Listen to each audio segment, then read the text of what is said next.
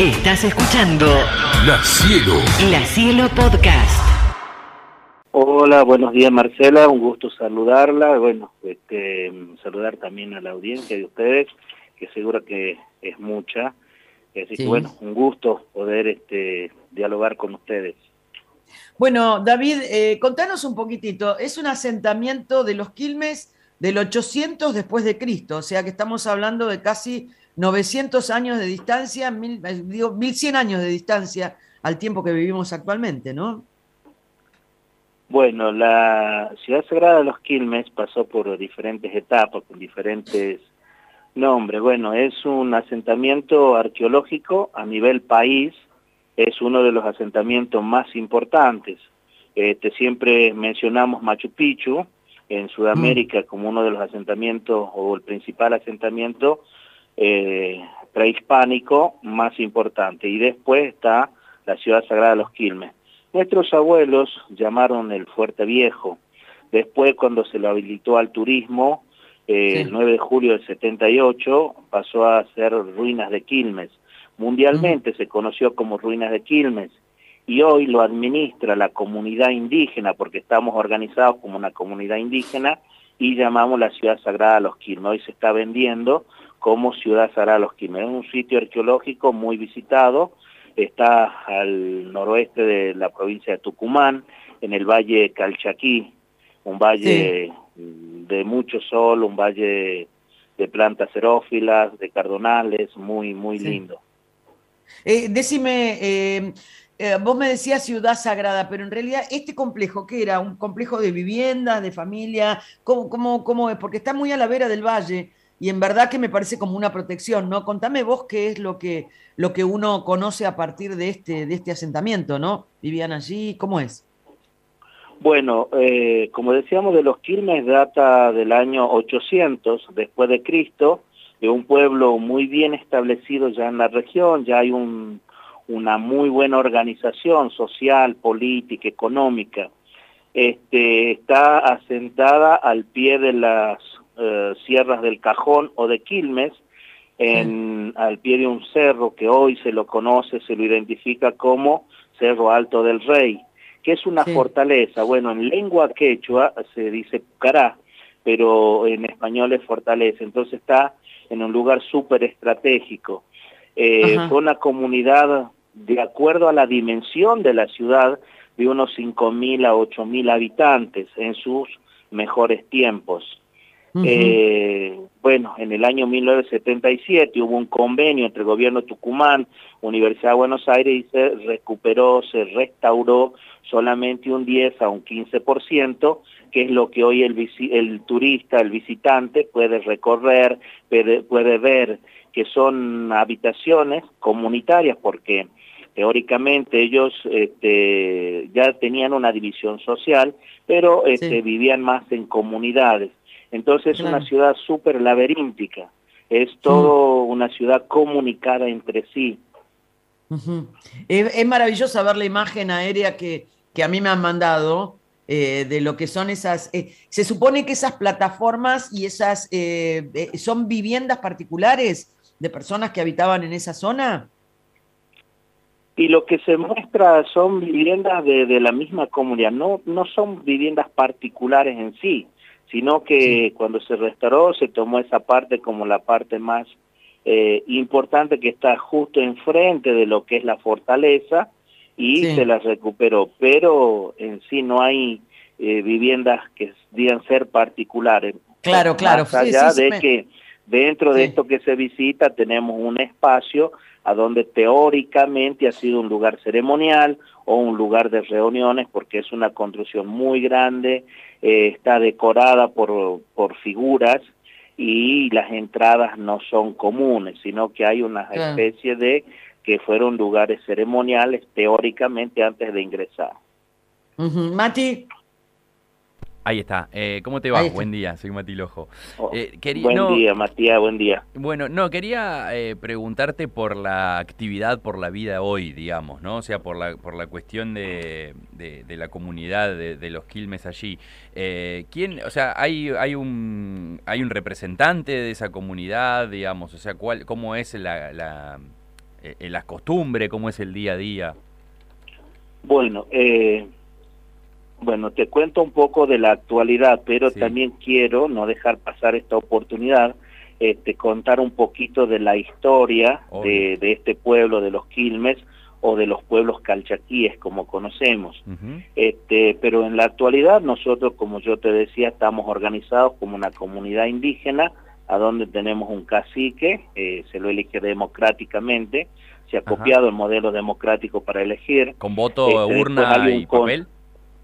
Hay un consejo también que forma parte de este gobierno, que son, porque la comunidad de Quilmes está formada por unos 14 pueblitos, cada pueblito tiene sus representantes. Y este, hoy el pueblo de Quilmes, el pueblo de Quilmes este, administra al, a este sitio arqueológico, a la ciudad sagrada. Y yo tengo el honor de ser el referente de, de esta administración, de este lugar. Claro. Y, em, David, hay... Em, te, te, preguntaba por esto de las elecciones y demás, pero eh, ¿ustedes se reconocen, los Quilmes se reconocen como argentinos también? Seguro, bueno, acá un poco relativo también porque hay uno, dos, dos, tres personas por ahí que, que bueno, es, es algo que como que dice, no, no, nosotros pertenecemos a la nación diaguita, pero el 99% sabemos que pertenecemos a un Estado. Este, más por más allá que estemos ¿eh? organizados como comunidad indígena, pero pertenecemos a un Estado. Somos ¿Están cómodos con esa situación, digamos, de pertenecer a un Estado o les gustaría avanzar en alguna otra, algún reconocimiento un poco más particular? Mm, mira, hay un reconocimiento ya a las comunidades indígenas del año 94, cuando se hizo la reforma de la Constitución Nacional en el artículo 75, inciso 17, del reconocimiento por la preexistencia étnica y cultural. Entonces eso hace que, que, hemos reconocido, pero bueno, nosotros somos argentinos, eh, tenemos en nuestro lugar la bandera argentina, también tenemos la bandera huipala, que es la que representa a las comunidades indígena de la parte, sobre todo el norte argentino. Eh, cuando comenzabas a hablar de, con Mati de cómo están organizados actualmente, hablabas de que te gustaría contarle a la gente quiénes son los calchaquíes, ¿no? Y la verdad, no, ningún problema. Contanos. Bueno, eh, te lo hago así bien resumido. Te decía que de los Quilmes eh, podemos hablar del año 800 después de Cristo este, hasta el año 1500 perdón, 1480. En el 1480 sufrieron la primera invasión, que fue la de los incas, que venían desde el Perú, a donde los incas dejaron una, o su gran impronta en toda la región que hoy se identifica como el Coliasuyo, que va desde el Cusco hasta el sur de Mendoza, porque el Inca impuso su lengua, que es el quechua, que es una lengua que sigue latente, que se sigue hablando en la parte del norte argentino, en lo que es Bolivia, Perú, este, y también los pueblos de este valle, como los Quilmes, por ejemplo, perdieron su, su libertad, su independencia, porque al ser incorporados al imperio inca tenían que pagar un tributo, un impuesto. Esa es la primera invasión que estos pueblos sufrieron.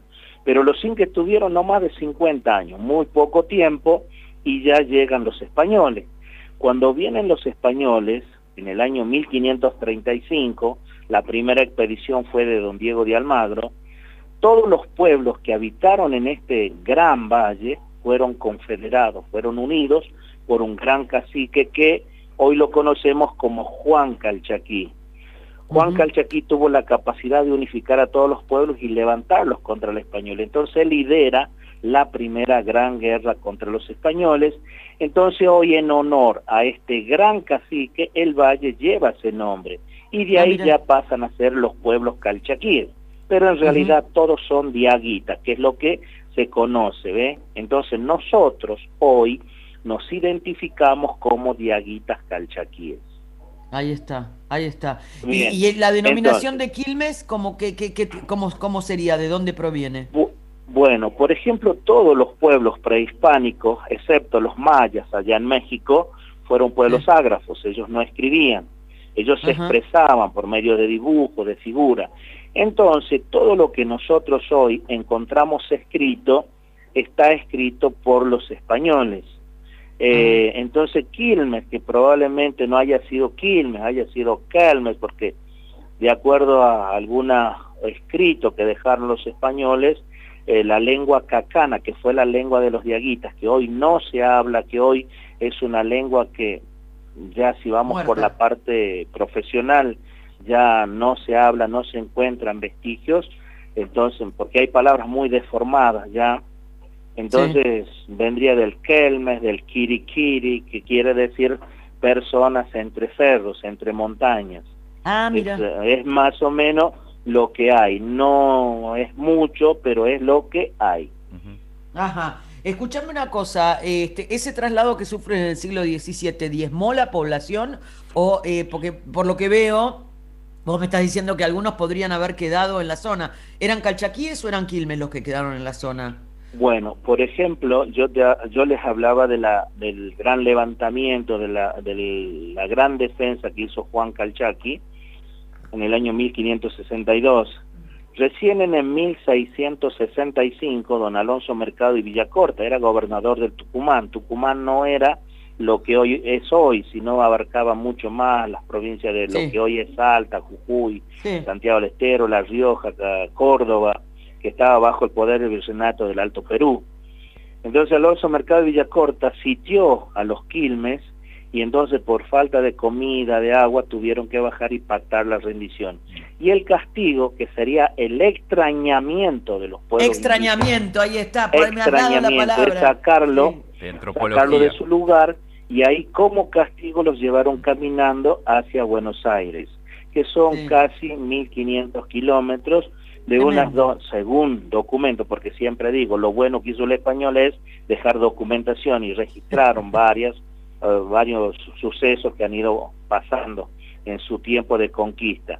De unas 2.000, 2.600 personas que salieron, que llegaron menos de 800, porque iban atados entre sí, porque iban encadenados, porque para los españoles eran gente salvajes.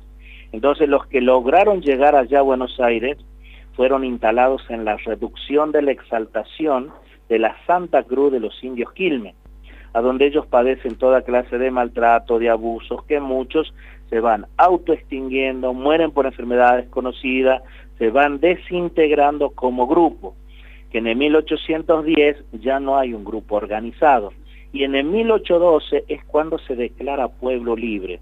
Cuando uno dice por ahí se declara pueblo libre, dice libre de qué? De los españoles, no, pueblo libre de indios, porque dicen que en el 1812 muere el último Quilmes puro y ahí pasó a ser partido del mismo nombre, que vendría a ser lo que hoy es la ciudad de Quilmes, allí en Buenos Aires. Me encanta lo que me estás contando. Aparte me diste la palabra que hacía años estaba buscando del extrañamiento. No me acordaba cuál era porque tenía toda esa cosa, tenían denominación.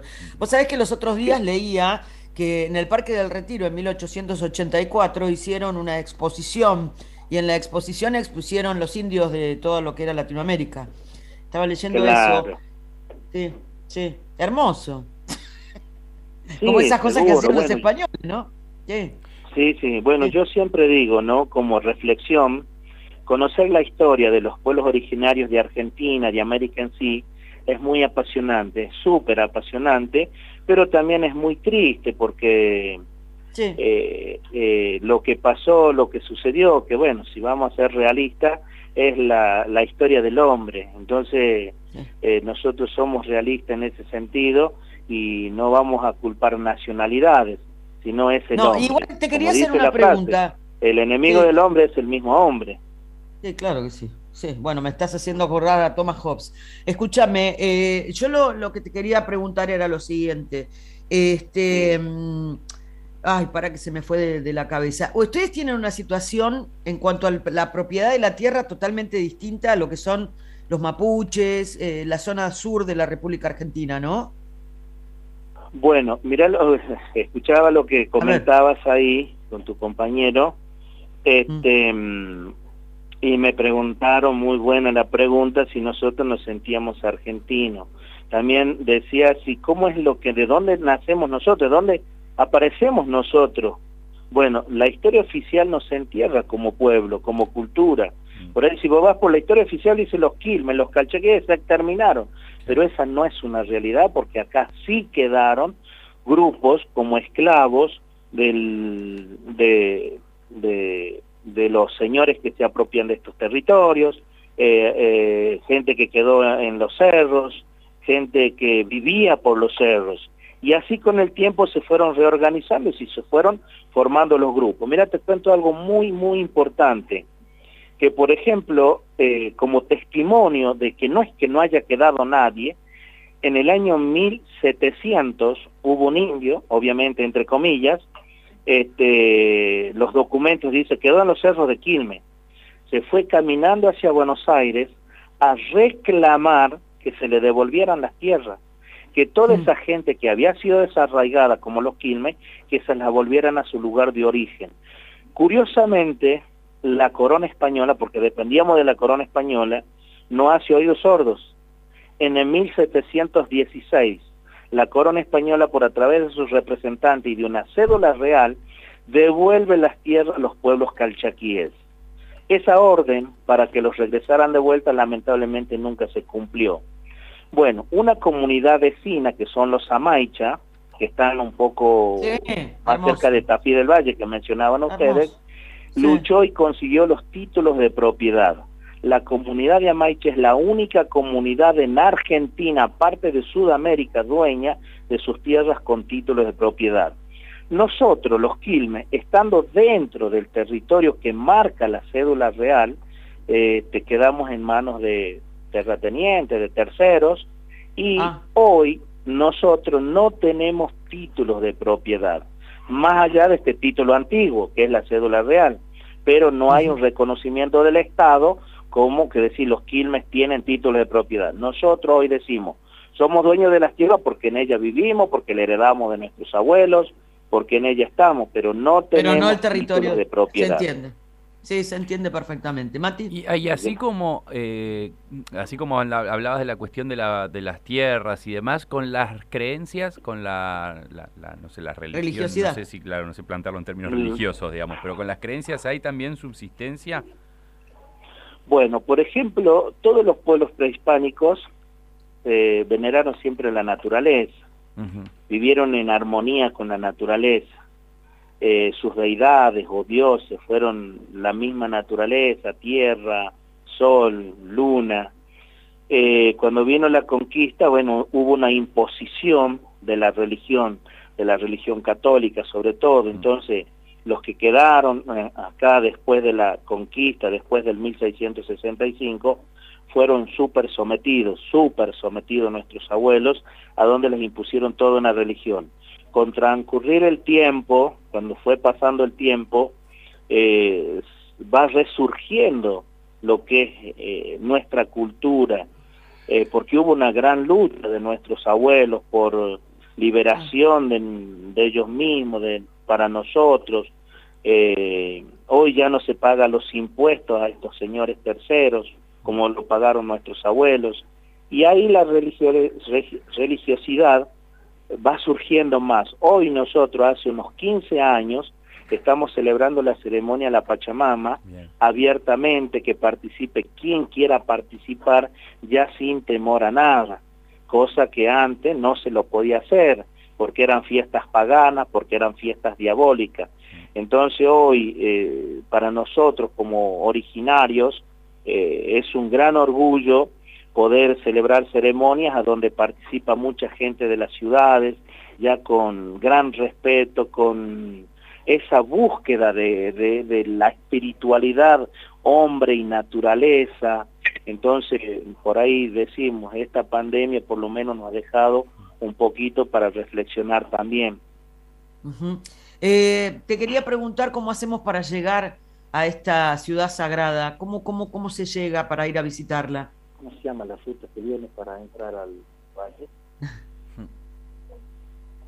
eh, bueno, viniendo a San Miguel, este, viniendo a San Miguel de Tucumán, ya sea aeropuerto, ya sea terminal, pasamos por la ruta 9 y después tomamos la ruta 307 que viene hasta así del Valle. De Tafí del Valle, continuamos por la 307, a donde se sube allá a los cerros, a las cumbres calchaquíes, a un lugar muy bonito que se llama el Infiernillo. Y continuando la ruta 307 llegamos a Maicha del Valle, eh, que es un pueblo en el valle acá, es el pueblo más importante que tenemos, eh, porque nosotros somos caserío. Maicha del Valle tiene alrededor de unos 5.000 a 7.000 habitantes hoy, diferente a nosotros, que nosotros somos entre 500 a 600 personas, entonces más que pueblo es un caserío. Y bueno, siguiendo la 307 vamos a empalmar con la ruta 40, eh, ya en el Valle Calchaquí, y este dos kilómetros por la ruta 40 hacia el este, al este, eh, al noroeste, digamos así, este, son cuatro kilómetros y ahí al pie del, de, las, de las sierras del Cajón está la ciudad sagrada de los Quilmes. Se puede acceder particularmente por, por vehículos, hay rutas, son bastante bien, están bien, y también en micros, hay un micro que los que es la empresa bueno. bueno. por eso pero si vos vas ahí a Tucumán llegás pedís quiero ir a la ciudad sagrada de los Quilmes eh, llegás fácilmente o sea no es un lugar que no se puede acceder te informan seguro te informan tenés eso lo eh, administran ustedes tenés agencias tenés sí. Lo administran ustedes hay porque ahí sé que hay un complejo donde podés eh, conocer la historia del pueblo y demás. ¿Eso lo administran ustedes? Bueno, eh, por ejemplo, eh, eh, hoy, hoy lo administra el pueblo de Quilmes. Pasó por diferentes etapas, como les decía, lo manejó el Estado, lo manejó una empresa privada, bueno, hoy lo administra el pueblo de Quilmes.